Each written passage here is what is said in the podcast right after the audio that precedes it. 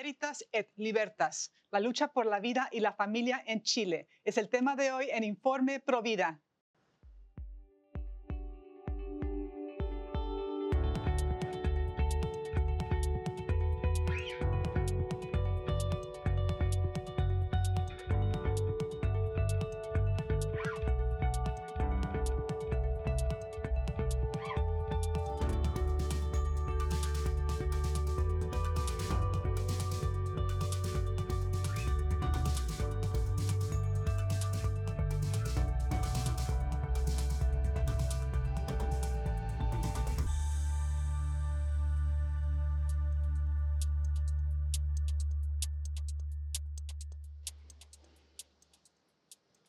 Hola amigos de WTN, les saluda Astrid Bennett Gutiérrez. Están en su programa Informe Provida. Les saludo a los estudios en Orange County, en California. Y el día de hoy les tenemos una gran invitada para hablar sobre la extraordinaria lucha que están llevando a cabo el grupo Veritas et Libertas en Chile a favor de la vida y la familia. Y para eso tenemos a nuestra invitada. Ella es Pamela Pizarro, ella es abogada chilena, directora ejecutiva de la organización Veritas et Libertas. ¿Cómo estás el día de hoy? Pamela, bienvenida. Bueno, primero que todo, muchas gracias por la invitación. Eh, aquí estamos con un poco de frío, pero estamos muy bien y, muy agradecidos de haber sido invitados y poder contarles un poco eh, cómo va el panorama en Chile.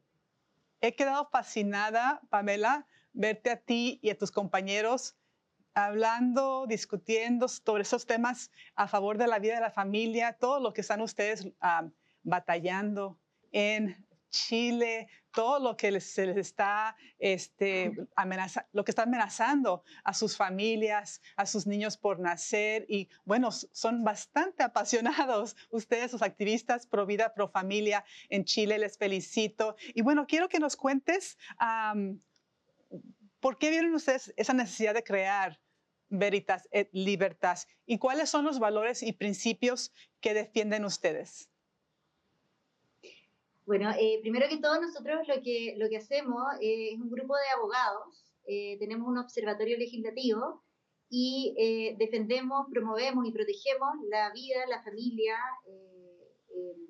todo lo que tiene que ver con la infancia, porque Chile, si bien es uno de los países quizás más conservador de Latinoamérica, y donde quizás han llegado más tarde todas estas ideologías, ha habido un avance muy rápido. O sea, yo les diría que desde el año 2015 en adelante ya empezamos a ver cómo empezó esto a avanzar sin parar. Y bueno, eh, eso también a nosotros nos llevó a, que, eh, a sentir la necesidad de poder empezar a transmitirle y a informar a todos los padres y a todas las personas que eh, defendieran la vida eh, que se dieran cuenta y que supieran qué era lo que estaba pasando en el Congreso Nacional, porque veíamos que había una serie de eh, leyes que se estaban aprobando, se estaban promulgando, pero no sabíamos, o la sociedad civil más bien no tenía mucha idea de qué se trataba esto. Entonces, bueno, eh, con este grupo de abogados amigos que tenemos, dijimos ya, nos vamos a poner, este es el objetivo, informar a la sociedad civil y que de ahí también la sociedad civil, los activistas también eh, puedan tener herramientas para poder defender estos principios que son finalmente los principios fundamentales de la persona y que son base de nuestra sociedad occidental judeo-cristiana. Sí, es muy cierto lo que dicen los padres. Muchos ni se enteran de lo que está pasando a nivel legislativo que puede afectar directamente las almas y vidas de sus hijos. Qué importante labor la que están ustedes haciendo, observando lo que está pasando, transmitiéndolo para que se pueda dar una batalla, para que cada padre de familia pueda participar. Eh, Pamela, en los últimos años hemos visto cómo en Latinoamérica se han propagado algunas ideologías que promueven actos contra la humanidad y contra la ley natural, eh, por ejemplo, el aborto, desde luego, ideología de género y hasta pederastia. Eh, ¿Nos puedes hablar de cómo estas ideologías han afectado y siguen afectando a Chile? Sí, mira, nosotros acá, bueno, ya tuvimos la, la gran pelea del tema del aborto. en Chile tenemos hoy día aborto en tres causales y se ha intentado eh, legalizar o ampliar estas causales, pero gracias a Dios tenemos una constitución todavía vigente en Chile que protege la vida del que está por nacer. Sin embargo, eh, todos estos grupos eh, que, son pro aborto han tratado también de eh, imponernos y también empezar a discutir, por ejemplo, aborto hasta las 14 semanas. gracias a Dios, como les decía, en Chile esto llegó un poco más tarde. Nosotros también tenemos mucha información de Estados Unidos, de Argentina, Colombia, eh, por lo tanto, eh, hemos podido formarnos muy bien en esto y además estamos nosotros que eh, logramos de alguna forma tratar de bajar todo esto del lenguaje jurídico a un lenguaje más fácil para que la, la, sociedad civil sepa lo que está pasando. Y hemos logrado bajar muchas cosas. O sea, logramos que se rechazara este proyecto de aborto hasta las 14 semanas pero aquí en Chile también estamos viviendo una batalla bastante eh, difícil contra la educación sexual integral. Nosotros ya tenemos una ley de identidad de género que se promulgó el año 2018 eh, con el presidente Sebastián Piñera, que es la conocida ley trans, eh, que, he visto que en, en, otros países de Latinoamérica también se está discutiendo. Nosotros acá en Chile ya la tenemos, por lo tanto, Hoy día eh, lo que queda es tener ley de educación sexual integral para que se pueda implementar eh, todo este, este programa que viene de organizaciones internacionales. Y eh, el año 2019 se presenta este proyecto y bueno, gracias a Dios, nosotros somos también muy creyentes, entonces también nos sentimos muy apoyados de grupos que, si bien no pueden estar en la primera línea, no pueden ir al Congreso, nos ayudan también con, con, con esta ayuda espiritual. Eh, pudimos eh, convencer a los parlamentarios y se bajó ley de, la ley de educación sexual integral. Y en Chile no hay ley de educación sexual integral, no es obligatoria, solamente para enseñanza media, pero lamentablemente tenemos un gobierno eh, de Gabriel Boric que él en su programa, en su programa que él presentaba en su candidatura presidencial, él prometió la educación sexual integral y tenemos hoy día a un ministro de Educación que es activista y ha tratado de implementar e imponer esto en todos los colegios. Así que hemos dado una lucha bastante grande. Eh, como les digo, eh, siempre tenemos ayuda eh, sobrenatural, porque si no, no, no, no, se podría, no, no, se entendería cómo los padres finalmente se, se alertan de esto. Y yo te diría que en Chile están todos los padres muy alertados de lo que está pasando con actividades que hasta los mismos niños han reclamado. O sea, aquí los niños también les choca mucho todo esta, este tema de la educación sexual integral porque sabemos que finalmente lo que hace es normalizar la pedofilia, como lo ha dicho Pablo Muñoz Iturrieta y, y otros también otras personas que han hablado eh, o salen a hablar a muchos países. Así que en ese sentido estamos dando una lucha bien grande, pero yo te diría que estamos bien avanzados con los padres sobre todo que están bien alertas y bueno, y ahí viene un poco la labor que nosotros hacemos en Veritas et Libertas, como somos eh, un grupo de abogados, eh, nosotros damos herramientas. Por ejemplo, em, a mí me tocó ahora entregar un compilado, eh, revisamos todo el ordenamiento jurídico que teníamos acá, y me tocó dar un compilado de todas las normas que reforzaban el derecho preferente de los padres a educar a sus hijos. Entonces, con eso, el padre no tiene que eh, hacer el trabajo, que muchas veces no son abogados, entonces no entienden cómo hacerlo, de ir a la ley, buscar la norma, a veces no entienden mucho. Entonces, lo que hacemos nosotros como organización es que le entregamos este compilado y le decimos, mire, acá está la ley tanto, aquí, aquí está el artículo tanto. Entonces, también ahí uno les va enseñando a los padres y de alguna forma los padres se van, van eh, aprendiendo a leer estas normas que son bien áridas eh, para algunas personas pero estamos en un momento en Chile en que estamos bombardeando eh, con estos temas. Desde luego, en todos los países latinoamericanos este, están todos luchando contra lo mismo, el feminismo y este mal llamado educación sexual integral, también conocido por sus siglas ESI. Eh, ¿Nos puedes hablar un poco más de lo que es exactamente este programa, qué enseñan a los, niños o qué pretenden enseñarles. Y también, este, porque dijiste algo bastante alarmante, que la ESI, la educación sexual integral, entre comillas, lleva, puede llevar a la pedofilia o, esa es la intención. Cuéntanos un poco más exactamente lo que conlleva este programa. Mira, este programa, eh, cuando fue presentado acá en Chile, y lo que hemos estudiado un poco a nivel internacional, que es lo mismo, es casi muy, parecido a lo que se presentó en España en su momento y en Argentina, eh, lo que hace es la implementación de la ideología de género. Entonces, a través de la educación sexual integral, que te la venden como eh, una educación para prevenir abusos sexuales, finalmente te van metiendo todo el tema del género.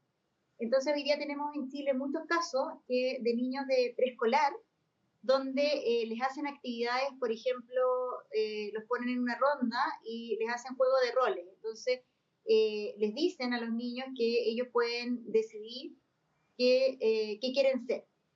Que uno no nace ni hombre ni mujer y uno puede decidir. les pasan juguetes, a mí me tocó estar en un conversatorio de estas organizaciones donde ellos decían que había que pasarle juguetes a, a, los niñitos muñecas, a las niñitas pelotas, eh, camiones, porque era la única forma de poder destruir eh, esta educación heteropatriarcal y que eh, finalmente había que deconstruir, porque son, son las palabras que ellos usan, la identidad de los niños. Y en ese sentido eh, es bien alarmante porque tenemos niños de 4 o 5 años que hoy día eh, los padres nos dicen que han llegado a sus casas preguntándole a los padres si son mujeres u hombres, que están un poco confundidos. Cuando los, padres empiezan a indagar, se dan cuenta que esto es por actividades que ellos mismos han tenido en los colegios. Y eh, bueno, a los niñitos más grandes ya se les enseña directamente todo el tema de la de, la identidad de género, eh, se, les, se, les, está haciendo encuestas a niños de cuarto, quinto básico eh, sobre si ellos han sentido de, o, se, perciben de otro género y les ponen ahí eh, bisexual, transgénero, una serie de cosas, lesbianas, homosexuales. Entonces, todo esto lo hacen a escondida de los padres. Como ahora hay una alerta, eh, los padres han entrado a indagar qué es lo que está pasando y hemos parado varias de estas eh, actividades, pero finalmente lo que yo quiero decir con esto, y les pongo estos ejemplos, es que la educación sexual integral lo que busca es la, implementación de la ideología de género. Y además, lo que nos han dicho eh, distintos neuropsiquiatras y también psicólogos, es que finalmente hay muchos conceptos de la educación sexual y ahí es por eso que uno también entiende que eh, por siempre la educación sexual estuvo dado exclusivamente a los padres y no a los colegios, porque hay muchos conceptos que los niños van entendiendo, procesando y analizando eh, mientras ellos van desarrollándose, van madurando. Entonces, cuando eh, tú generalizas una educación sexual, por ejemplo, le hablas a un niño de segundo, tercero básico sobre las relaciones sexuales de forma explícita, el niño, obviamente, quizás hay algunos que hayan escuchado, lo vas hipersexualizando y el niño que no ha escuchado, no está en esta temática, lo sexualizas porque lo metes a un tema que él no entiende, que él no logra procesar, no logra analizar. Entonces, lo que, el, riesgo que nos dicen los neuropsiquiatras eh, es que eh, finalmente esta educación sexual también va obstaculizando el desarrollo neuronal del niño. Por ejemplo, el niño de cierta edad, algunos eh, neuropsiquiatras dicen que desde los 4 hasta los 10 años, los niños van desarrollando diques en el cerebro, que son, son conexiones que ellos van juntando, y que estos diques serían, por ejemplo, el asco, esa vergüenza, el pudor que se tienen sobre distintas eh, situaciones y que finalmente si tú eh, le pones una temática que él no entiende, eh, él va empezando a, tratar de entender esto y le vas quitando ese o obstaculizando ese desarrollo natural que finalmente son las herramientas que la persona tiene para rechazar todas estas cosas. Entonces, lo que más nos alarmó cuando tuvimos la discusión acá en Chile de educación sexual integral fue que los psicólogos forenses estaban muy preocupados por esto porque ellos decían, cuando viene un niño que es abusado sexualmente, no es que el niño a nosotros nos diga, eh, el, tío el tío me tocó o el tío me violó. No, el niño lo que dice es que eh, hay una situación que le incomoda con tal adulto, con tal persona. Y de ahí ellos van sacando conclusiones a través de, bueno, ellos, eh, los psicólogos tienen sus métodos, y de ahí ellos van sacando si realmente el niño ha sufrido abuso o no. Entonces, finalmente lo que nosotros hemos concluido, que la educación sexual, eh, la verdad es que tiene que también respetar el desarrollo natural de los niños. Y es por eso que también estos psicólogos han dicho que finalmente el niño, cuando tú lo metes de forma muy temprana a estas temáticas sexuales, el niño también va a tener curiosidad tempranamente y si viene un adulto eh, lo manipula, obviamente él estás abriendo las puertas a el tema de la pederastía. Eh, y otra cosa que nos decían, eh, no solamente va a ser ese, ese abuso que se da entre mayores hacia los niños, sino que también se va a empezar a dar mucho abuso entre los pares. Y yo te cuento que acá en Chile, nosotros como organización tenemos varias denuncias de eh, abusos de niños de, de, la misma edad o de niños, por ejemplo, de quinto básico que abusan de niños de eh, primero básico. Entonces, finalmente se está cumpliendo todo lo que nos alertaban de alguna forma los, los psiquiatras, los neuropsiquiatras, también los psicólogos forenses sobre este tema.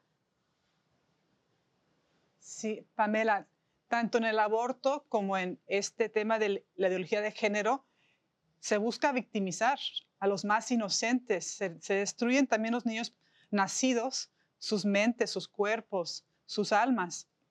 Realmente es triste, qué importante que ustedes ayuden a abrir los ojos de los padres para que protejan a sus hijos, para que busquen protegerlos, busquen alternativas educativas. Algunos padres optan por hacer educación en el hogar, para proteger a sus hijos en un mundo que realmente está cada día más y más en contra eh, de la humanidad. Eh, un, compañero tuyo, un médico, eh, usó una, frase que me pareció súper uh, iluminadora, que era que este programa, ¿no? de todo lo que estamos viendo, el aborto, la ideología de género, todo lo que estamos viendo es anticoncepción cultural, realmente es cambiar la sociedad, ir en contra del plan de Dios para la familia, para la vida humana. Entonces, no, estamos en contra de una eh, educación auténtica sexual, estamos buscando una, queremos una formación auténtica que respete la dignidad de los niños, de todos los seres humanos.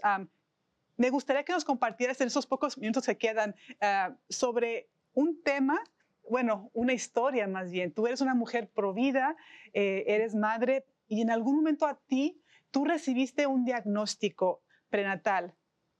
Tal vez una mujer menos informada hubiera optado por una de estas ah, opciones que ofrecen ahora en, en, Chile. ¿Nos puedes contar tu historia y cómo eso te ayudó a estar todavía más comprometida con la lucha por la vida?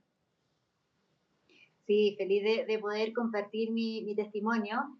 Eh, cuando tenía más o menos cuatro, cuatro, meses, entrando a los cinco meses, eh, en una de mis ecografías que era mm, donde uno ve si el niño viene con síndrome de Down o no, por lo menos acá en Chile eh, esa, es, esa ecografía donde uno ve eso.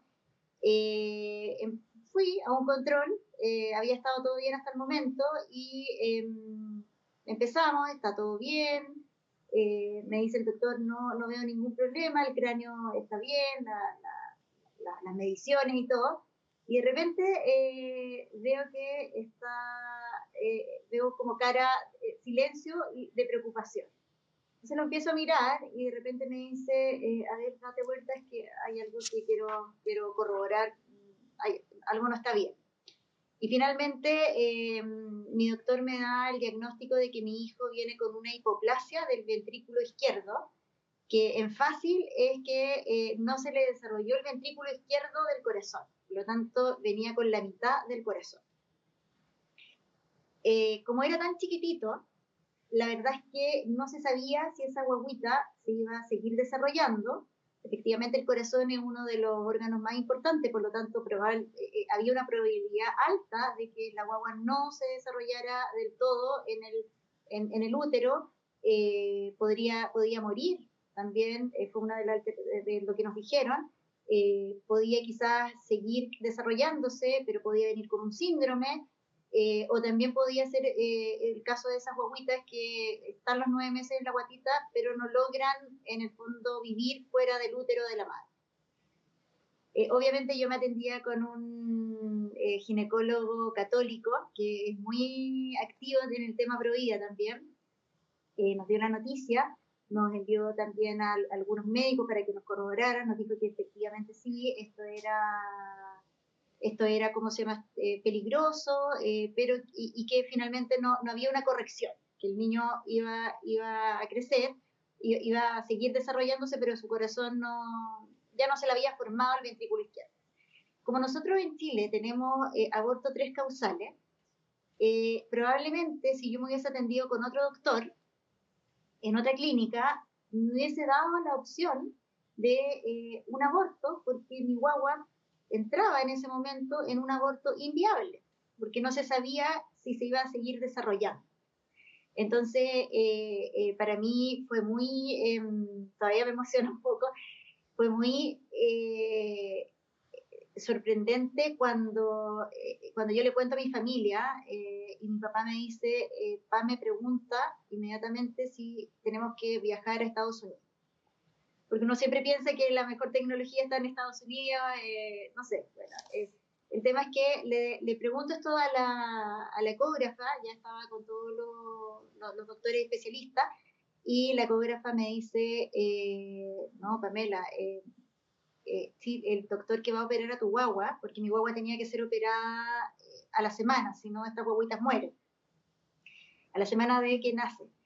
Y bueno, finalmente me dice, no, Pamela, aquí en Chile tenemos una de las mejores tecnologías en temas de, de cardiopatía. Es el doctor que va a operar a tu guagua, guagua al bebé, para que se entienda, que a veces no, se entiende el concepto eh, eh, va a operar a tu bebé, él va a operar a Estados Unidos y da clase también. Y me dijo, y, como que quedamos con mi marido sorprendidos, me dice, eh, bueno, es que lo que pasa es que en Estados Unidos y en Europa a esta guagua mayormente las abortan. Entonces a mí, yo en ese momento me puse a llorar porque no podía creer que en el fondo sí, el embarazo era una incertidumbre, pero el solo saber que había una posibilidad de que mi guagua estuviera, aunque sea un instante, conmigo y, con, y con, el papá, ya para nosotros era una bendición. Y, nosotros íbamos a hacer todo lo posible para que esta guaguita eh, llegara hasta el final. Entre eso, eh, me tuve que hacer eh, una punción para saber si venía con síndrome. no venía con síndrome, la guagua se fue desarrollando bien, nació muy gordita como se necesitaba, eh, y finalmente, bueno, lo operaron, eh, salió bien la operación. Eh, lamentablemente tuvimos una complicación en el postoperatorio y finalmente estuvimos dos meses en la UCI. esta guagua estuvo, y, tres meses en total en, el, en, el, en la clínica.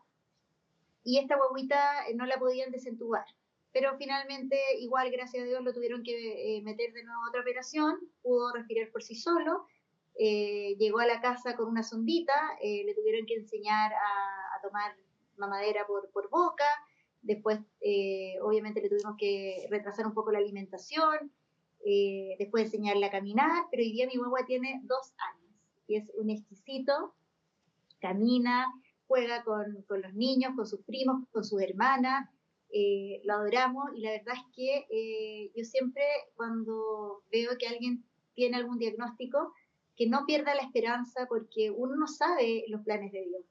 Y la verdad es que eh, me imagino eh, a estas mamás que quizás le dan esta opción de abortar y que cómo deben sufrir cuando ven a, otros niños de, de, la edad de sus hijos y que quizás podría ser sus hijos.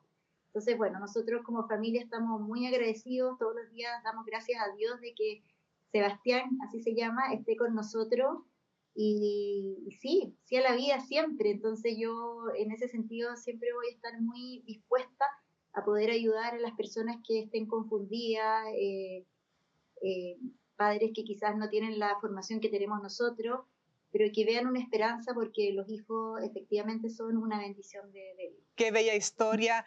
La medicina está ahí para para sanar, para salvar vidas como lo, lo, fue con tu hijo. Así que eso es lo que pretendemos los Provida, es ofrecer esa, ese cuidado auténtico a todo ser humano. Y qué alegría que fue así en tu caso. Magali, queda un minuto, o sea, no casi nada, eh, pero me gustaría que dijeras unas palabras a los padres para que se involucren en la formación no solamente académica, pero también moral e intelectual de sus hijos.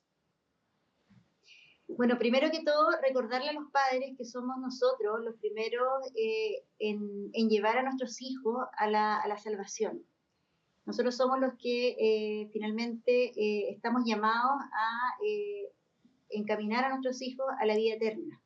Entonces, en ese sentido, a volver a estar presente con ellos, conversar, a volver, a volver a tener estos espacios en familia, eh, muchas veces con el ritmo de vida que nosotros llevamos, eh, no podemos ya sentarnos en la noche a comer, pero buscar un momento, buscar un momento en que podamos sentarnos a la mesa, conversar con los niños, porque como tú decías, la educación moral, la ética, la, la, educación también religiosa, eh, se la damos nosotros, nosotros porque tenemos un deber no solamente desde el jurídico, que, que, que, es el derecho preferente de los padres a educar a sus hijos, sino que también un deber natural, que viene de Cristo. Y esa es nuestra primera labor, eh, la salvación de nuestros hijos, y es por eso que eh, conversar mucho con ellos, devolver también eh, este, esta autoridad que tenemos nosotros como padres para educar a nuestros hijos con mucho cariño, con mucho amor, pero también muy riguroso en las cosas, corregirlos cuando tengamos que corregirlos, abrazarlos cuando tengamos que abrazarlos, pero no dejar que los niños sean educados por agentes externos. Porque si no somos nosotros los que estamos educando a nuestros hijos, van a ser profesores, eh, la televisión, las pantallas, y es ahí donde nosotros vamos perdiendo a, nuestros hijos. Así es. Gracias por tu tiempo el día de hoy, Pamela, y felicidades por Sebastián y por tu gran labor y la de tus compañeros en Veritas et Libertas. Eh, te agradezco el día de hoy por tu tiempo. Muchas gracias, muchas gracias. A ustedes también por el gran programa que tienen. Gracias. Y amigos, acuérdense que pueden seguirnos en redes sociales. Estamos en Facebook, en la página de Informe Provida pueden encontrar este episodio, compártanlo para que todos los padres de familia se animen a involucrarse más en la vida de sus hijos. Me pueden seguir a mí en redes sociales personales, Astrid Bennett Gutiérrez en Facebook, Instagram, Telegram y somos.provida.com. Y también nos pueden escribir al programa Estamos en informeprovida.ewtn.com con sus preguntas y dudas. Y también les, invitamos a que busquen Veritas et Libertas, sigan a Pamela Pizarro en, en, Twitter y también oren por sus hijos, busquen las maneras de involucrarse en su educación porque es lo fundamental y es lo que Dios les pedirá. ¿Qué hiciste con lo que estuvo en tus manos? Eso ha sido el día todo por el día de hoy. Les agradezco su sintonía y acuérdense que todos los católicos somos Provida. Hasta la próxima y Dios los bendiga.